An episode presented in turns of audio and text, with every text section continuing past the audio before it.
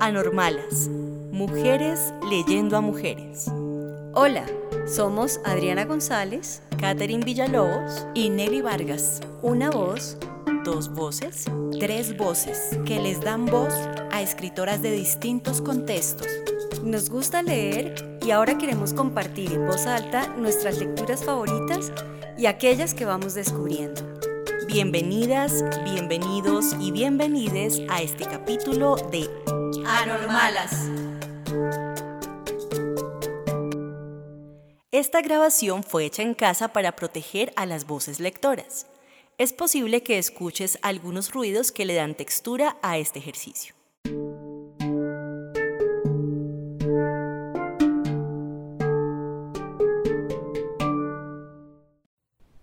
Continuamos la quinta temporada con nuestra lectora invitada, María Elena Salinas, quien leerá a Polly Bird, escritora y poeta argentina, un clásico de la literatura y la reflexión de su país. Entre sus obras destaca el cuento Mamá, que fue llevado al cine con el título Días de Ilusión. Hoy leeremos los cuentos Besos en la Boca y Mariposas encerradas en mí. Con una prosa impecable y gran sentido pedagógico, la autora nos propone un recorrido esencial por los temas en los que se dirime nuestra vida.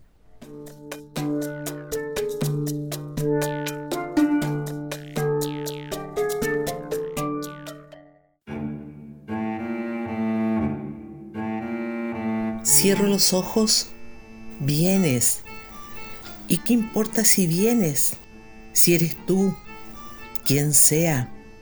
Cierro los ojos y el perfume que quiero, el que elijo, se derrama en mi cuerpo y en el lugar vacío se hace presente un hombre, un hombre que me ama, que se muere de ganas de apretarme en sus brazos, que desliza caricias por la piel sed en celo. Los murmullos de su voz confunden las palabras, las envuelven, las sueltan. ¿Es tu voz? ¿Es tu arrullo? ¿Y qué importa si es tuya? Si se parece o no a la voz que amé, que quizás sigo amando todavía.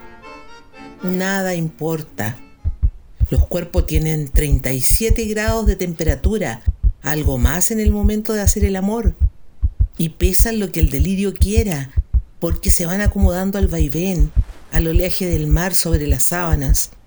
Un cuerpo, el tuyo, otro, con los ojos cerrados son el mismo cuerpo que al abrir la caja del deseo deja volar un millón de mariposas en el cielo oscuro de la soledad.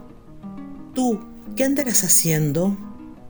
¿Por qué lugar caminarán tus pasos? ¿En qué charla estarás entreverado? ¿En qué silencio estarás amarrado como un velero al muello? Estás vivo. No te has muerto aún de indecisión, de estupidez, de aburrimiento.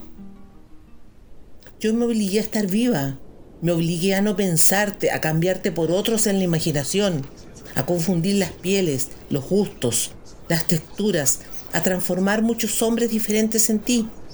Ninguno se da cuenta si pronuncio tu nombre, porque ninguno escucha. Y estoy en mi emoción y en mi mente con quien me da la gana. ¿Qué importa si estás o no? ¿Qué importa si me amas o dejaste de amarme? Si nos conocimos de veras aquella tarde, allá, o solo fue un recuerdo de quién sabe quién que pasó por allí y entrecusó su pensamiento con el mío, confundiendo la verdad. Yo no cuestiono tanto, ni hago preguntas, ni me pregunto. No necesito respuestas ni explicaciones, nada. Hay un nuevo icono en mi computadora celular.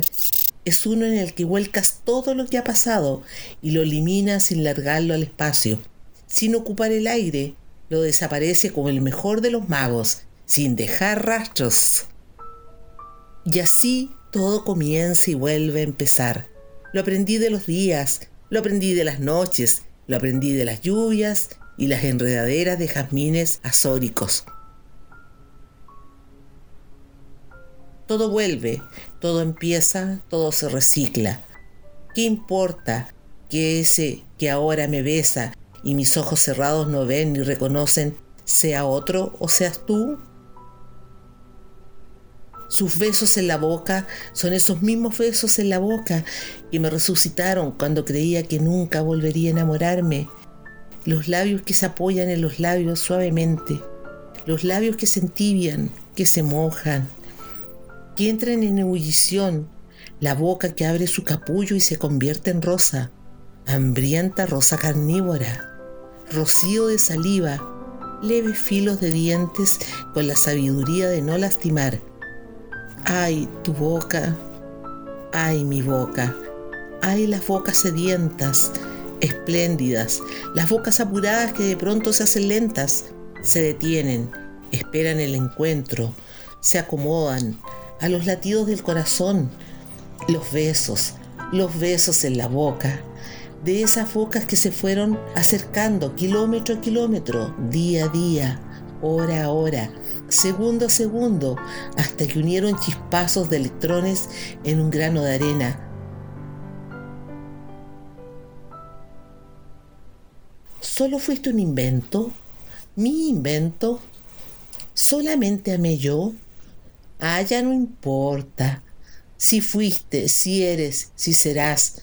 Total, cierro los ojos, digo un nombre que quizás sea el tuyo o el de otro, o un nombre cualquiera que me guste y las agujas del reloj comienzan a marcar la hora mágica, la hora solamente mía de los besos en la boca.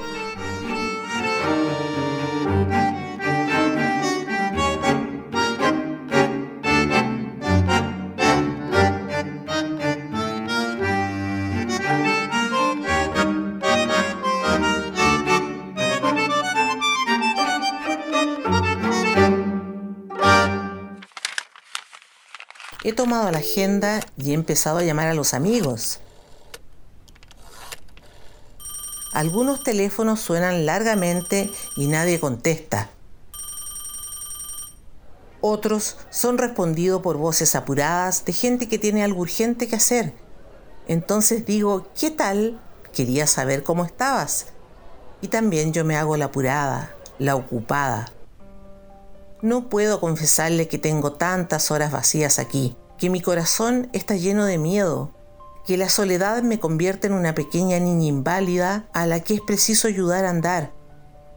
Todos tienen sus propios problemas, todos tienen algún dolor por el cual pedir ayuda, todos tienen un grifo al que abren, haciendo salir palabras y palabras a borbotones, palabras que tapan las palabras, que anhelan volar desde la rama de mi pena como maripositas azules de alas mojadas y trémulas, mariposas encerradas en mí.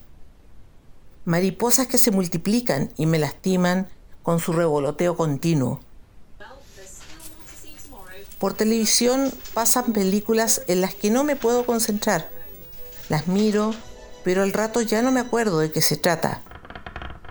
Voy cada 10 minutos al refrigerador, lo abro, lo cierro, no quiero nada.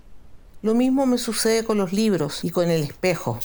Me miro en él, veo como las lágrimas caen de mis ojos. Veo como toda una vida pasa por este rostro. Una chiquita de cara redonda, un adolescente de mejillas arrebatadas y la boca entreabierta para tragarse el mundo. Una mujer que lucha, vibra, sueña, y esta cara sigue siendo redonda, que se marchitará siendo redonda, que se está destiñendo con el llanto salobre de la desesperación. La soledad.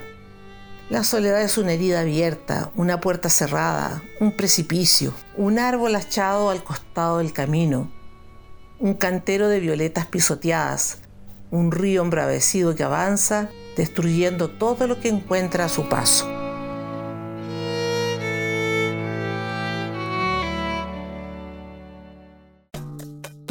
Anormalas, mujeres leyendo a mujeres. Gracias por escucharnos. Encuentra este y otros capítulos en Apple Podcast, Spotify y Google Podcast. Síguenos en Instagram y Twitter. Comparte este capítulo con tus amigos.